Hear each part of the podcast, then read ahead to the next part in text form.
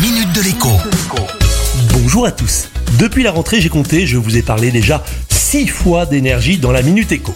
Et par la force des choses, je continue aujourd'hui. Non pour vous détailler par le menu ce que le gouvernement a décidé de faire entre les blocages de prix et le bouclier tarifaire. L'info est partout. Non, dans la Minute Éco, mon rôle, c'est aussi de vous parler d'avenir, de vous offrir une vision à plus long terme de la situation. Le tout, le plus sincèrement du monde, comme un ami l'électricité super bon marché, dites-vous que c'est désormais terminé. Quelques mesurettes n'y changeront rien. Sur le long terme, le prix du kilowattheure électrique continuera à augmenter dans les prochaines années.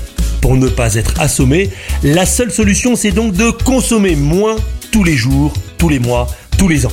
Je vous ai déjà donné quelques trucs dans mes précédentes chroniques que vous retrouverez facilement sur internet et en podcast.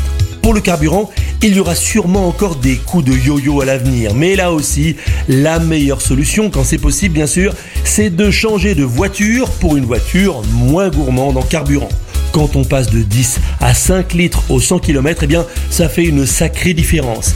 Et même une voiture vieille de 5 ans est beaucoup moins gourmande qu'une voiture fabriquée au début du siècle. Maintenant, si vous roulez très peu, ne changez rien. C'est au-dessus de deux pleins par mois, je dirais, qu'on doit réagir.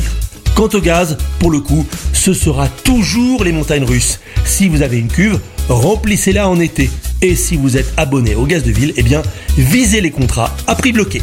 À demain La Minute de l'écho avec Jean-Baptiste Giraud sur radioscoop.com et application mobile Radioscoop.